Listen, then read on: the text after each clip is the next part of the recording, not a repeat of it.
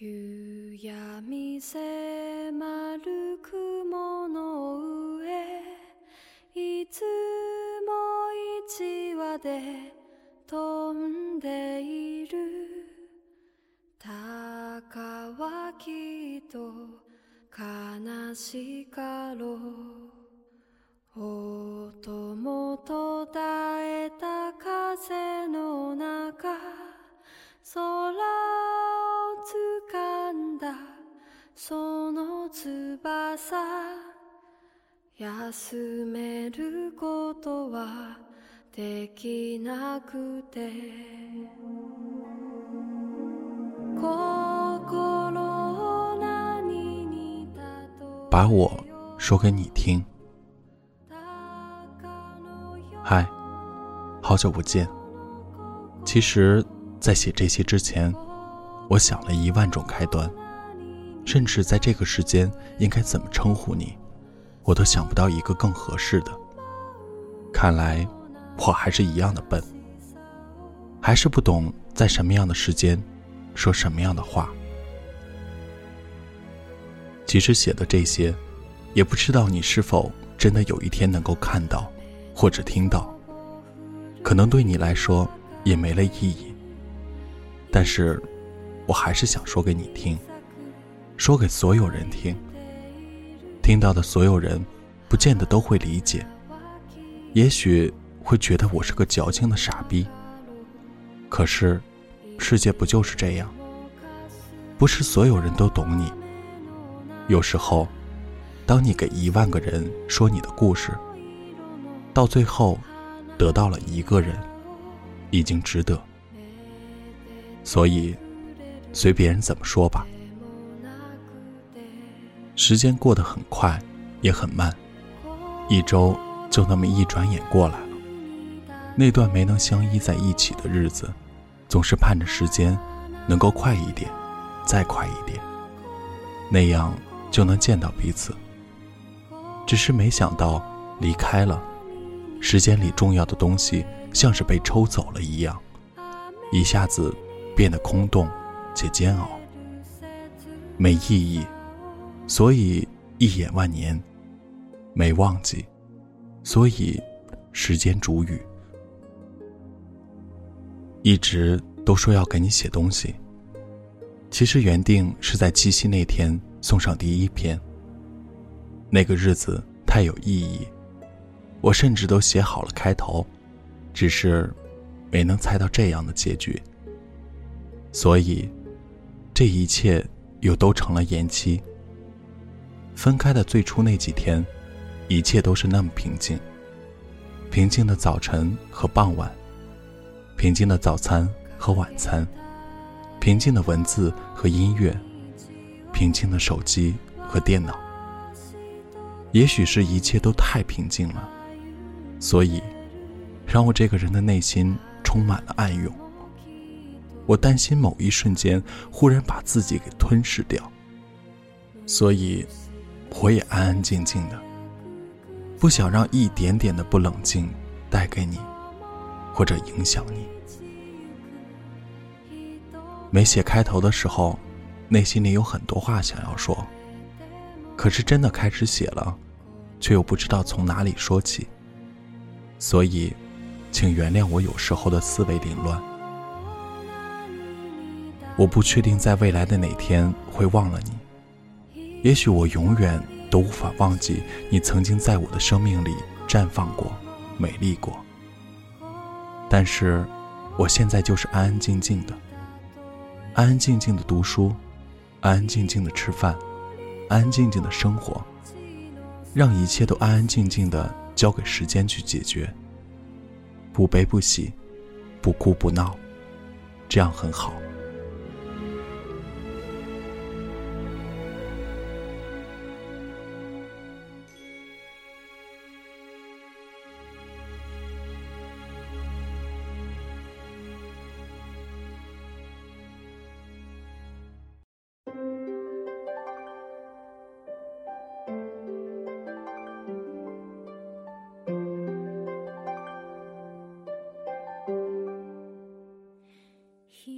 故事的开端往往都是那么美好且毫无征兆。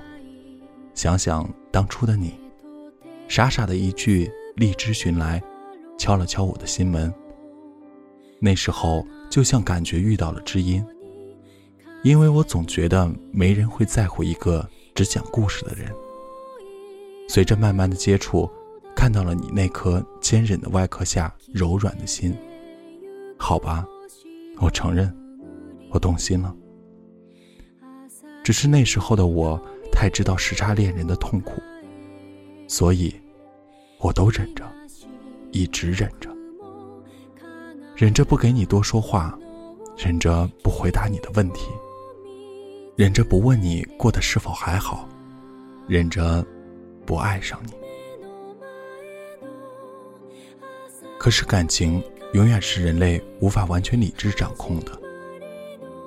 我们还是从一句聊到了两句，从两句聊到了四句，从醒来聊到睡去，从油箱里剩下的油。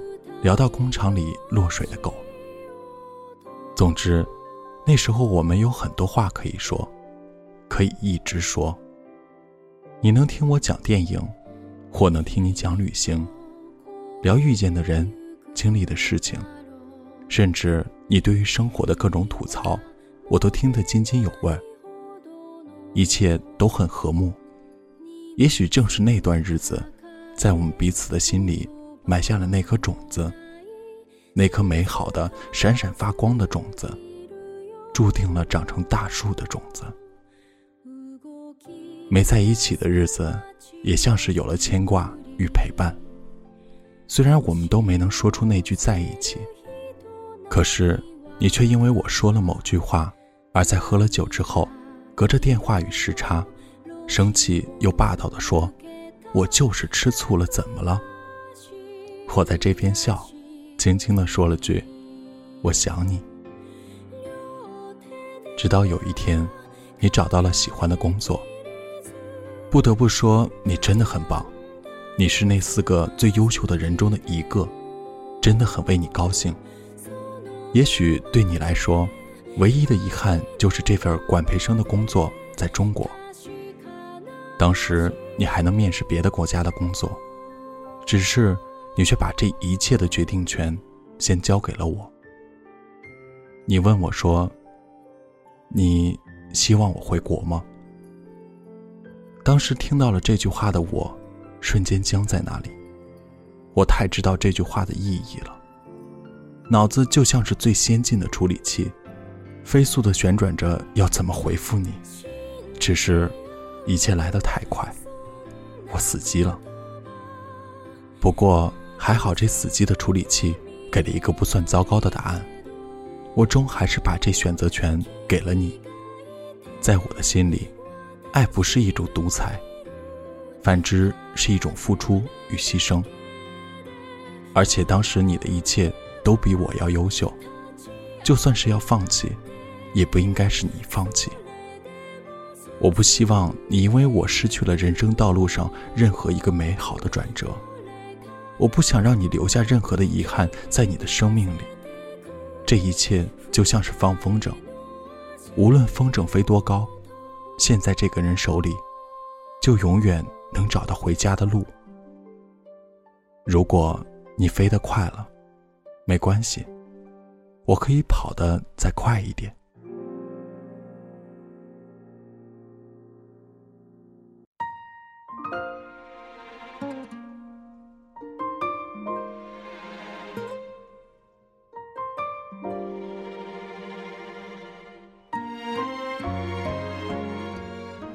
那一晚过得很慢，即使你听了我的阐述，也终还是想要一个确定的答案。就这样，一个看似简单的话题，我们却聊了一宿。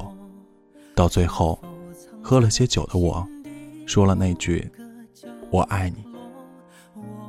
我把一切想说的、想表达的、现实的、梦想的，都说给你听。不知道什么时候开始，我说的哭得很厉害，你听的哭得很厉害。虽然那天到最后也没能有一个确定的答案，但是我们在一起了。以至于后来说起这件事情，都觉得哪有表白的时候两个人都哭成了傻逼。也许这个世界上所有爱情的开始都是无比美好的，就算流泪也写满了幸福。可是，一切事物和感情都逃不过时间的打磨。在一起之后，也许是在乎的事情多了，包容的心却没能及时跟上。我们有了争吵与冷战，但是还好，那时候任何问题我们都处理得很及时得当，所以感情并没有疏远，反而两个人靠得更近了。于是，我们开始期待见面。终于，我们熬过了时差，熬过了思念，熬到了相见的那一天。明明期待了那么久的我。当真的站在车站外面等你的时候，居然会觉得怎么这么突然？我还没有准备好这一切，因为那时候的我不知道怎么样才算是准备好了一切。一切都充满了变动，我们谁都没有想到，熬了那么久，却只能见三天。所以一切匆匆忙忙，我还有那么多话没跟你讲。还有那么多事儿没跟你一起去做，却又回到了车站。只是这次，要送你走。那时候我难过的不知道要说什么好，就那么静静的坐在你身边，看着你，然后送你上车。看着车一点一点驶出我的视线，我才发现原来人真的跑不过火车的加速度。眼泪在眼眶里打转。我赶紧灌完了手里的水，最终还是没能堵住要流下的泪。我发信息给你说，我很想你。七月十二日，你生日，因为你工作调休的关系，我早去了两天。真的很遗憾，没能陪你度过在一起后的第一个生日。只是来回跨了两千公里的我，怎么都没有想到。这，也是最后一个。七月一日，你开始工作。工作之后的你，因为太忙，我们聊得越来越少。不说视频，就连打个电话都变得有点奢侈。你下班大都过了凌晨，劳累过度的你，总能在聊天中忽然秒睡过去。说真的，我除了心疼，却什么都帮不了你。真的觉得自己很没用。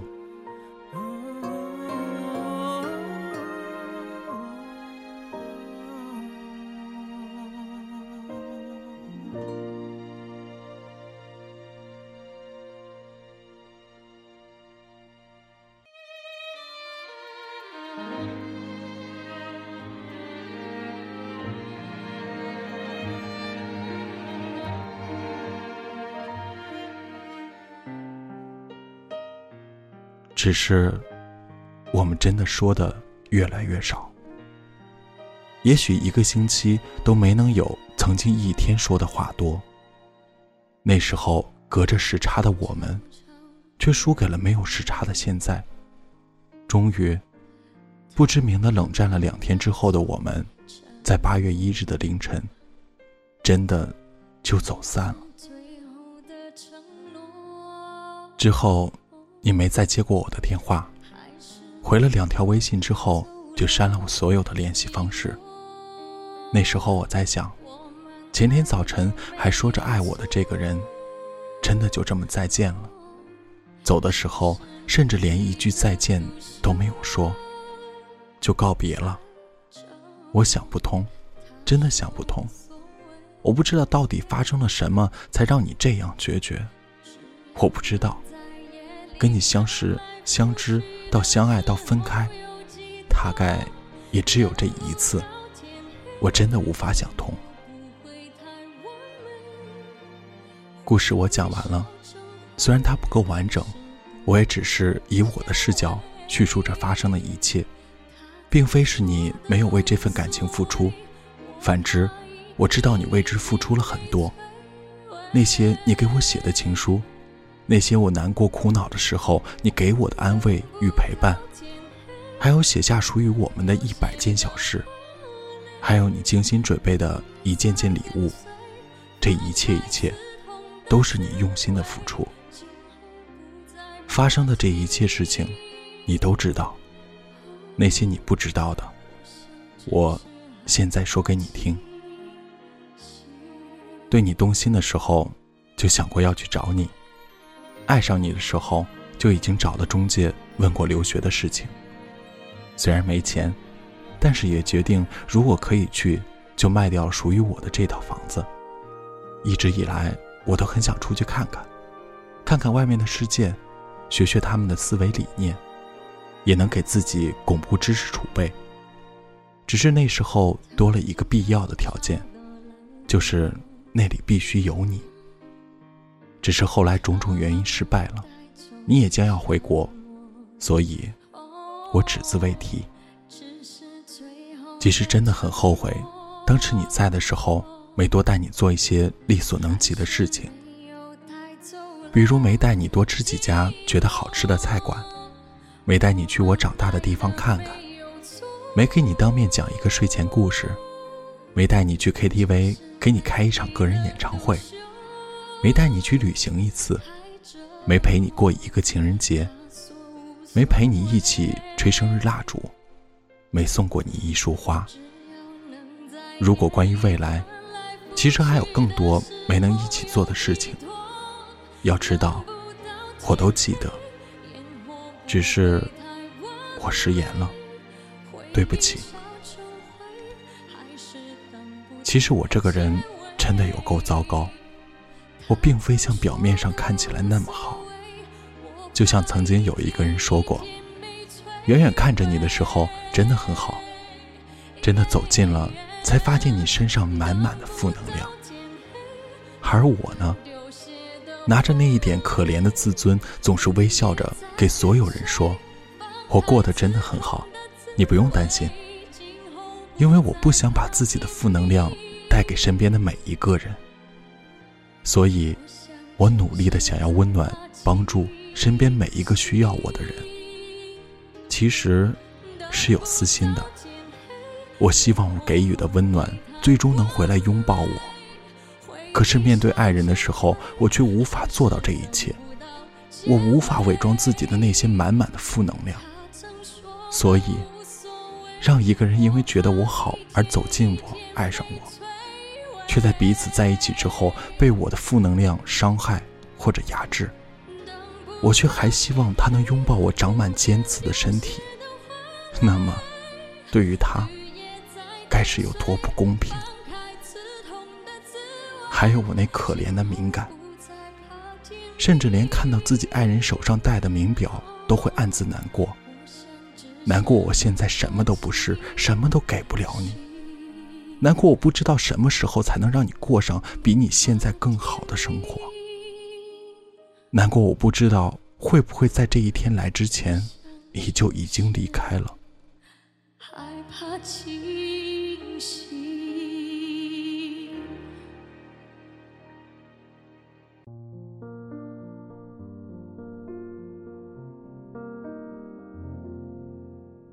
当一艘船。沉入海底。就算不能生活在同一个城市，可是有时候我多想多跑到你身边几次，多带你吃几顿好吃的，然后假期还能带你去看看外面的世界。可是，每当面对这一切很无力的时候，我都特别难过，特别特别难过。即使你说你可以粗茶淡饭、粗布陋室的生活，可是没什么比看着自己的爱人跟自己一起经历苦难，更让人难过了。甚至在这个时候，我那可怜的敏感都会觉得全世界在嘲笑我。其实，嘲笑我的，只是我自己那可怜的敏感，还有那些可怜的自信。更多的时候，看起来更像是自大或者狂妄，亦或者另一种自卑。总是拿着曾经的荣耀来看待现在的自己。可事实是，当我找工作的时候头破血流，当我投递留学文件的时候不够资格，一无是处，真是可笑。虽然我的出身跟大多数人一样平凡，但却得到了父母的溺爱，甚至到了大学毕业工作了，还不自知在这种溺爱中叛逆。直到慢慢的懂得了现实的残酷，直到慢慢知道有些事情终其一生都是无法完成的，直到随着时间的增长，失去了那么多曾经以为一辈子都不会失去的人的时候。回头看了看，父母已是年过半百，双鬓渐白。这漫长的岁月里，他们虽然拥有的不多，却都给予了我。不知他们是否真的开心的笑过？而现在，他们真的需要我的时候，我又能给他们一些什么呢？如果来时的路再重走一遍，只愿不再让他们为我。如此费心。从小在小伙伴中就是个异类，想的说的都不一样，幼稚的把自己当成这个世界上唯一清醒的人，融不进集体生活的人，注定是要被淘汰的。直到工作以后，在另一座城市为了梦想苟且偷生，生活和现实已经足够把脸打得肿胖。才幡然醒悟，原来你可以异类，但是你不能特立独行。你可以想的说的都不一样，但是你一定要有智慧。你可以是疯人院里唯一的正常人，但这件事只能让你自己知道。你可以不那么现实，但是没有现实，你会失去生活。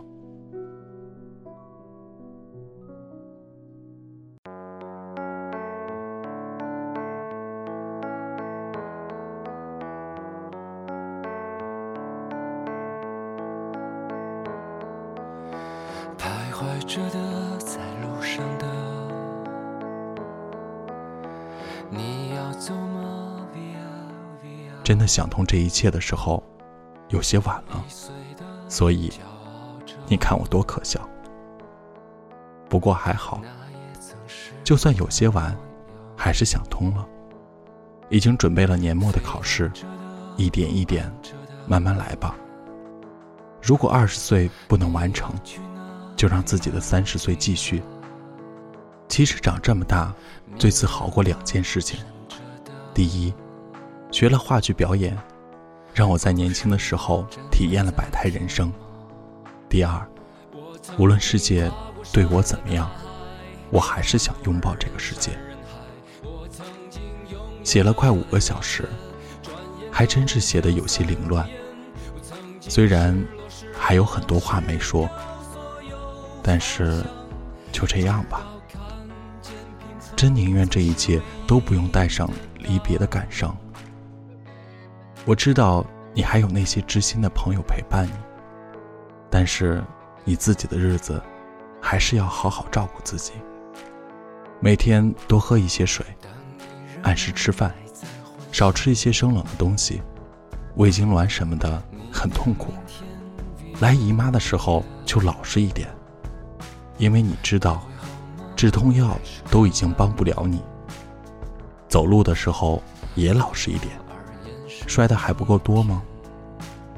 总是好了伤疤忘了疼，所以多长点记性，脾气不要那么倔，遇事情不要钻牛角尖，或者再进小黑屋。就算再忙，也要多注意休息，好吧？再说下去，又不知道要说多久。你好好的，嗨，晚安。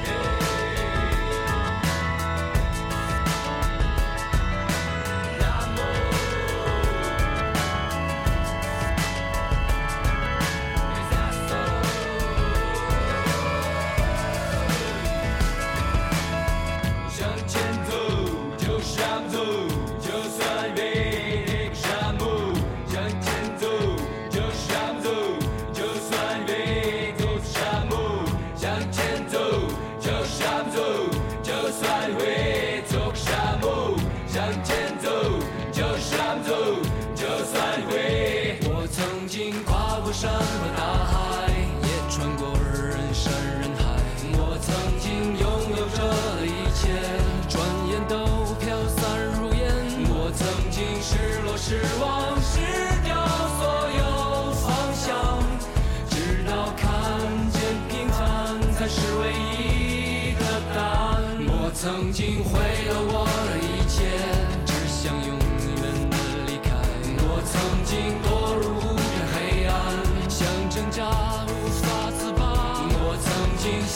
像他，像那野草野花，绝望着，渴望着，也哭也笑，平凡着。我曾经跨过山和大海，也穿过人山人海。我曾经问遍整个世界，从来没。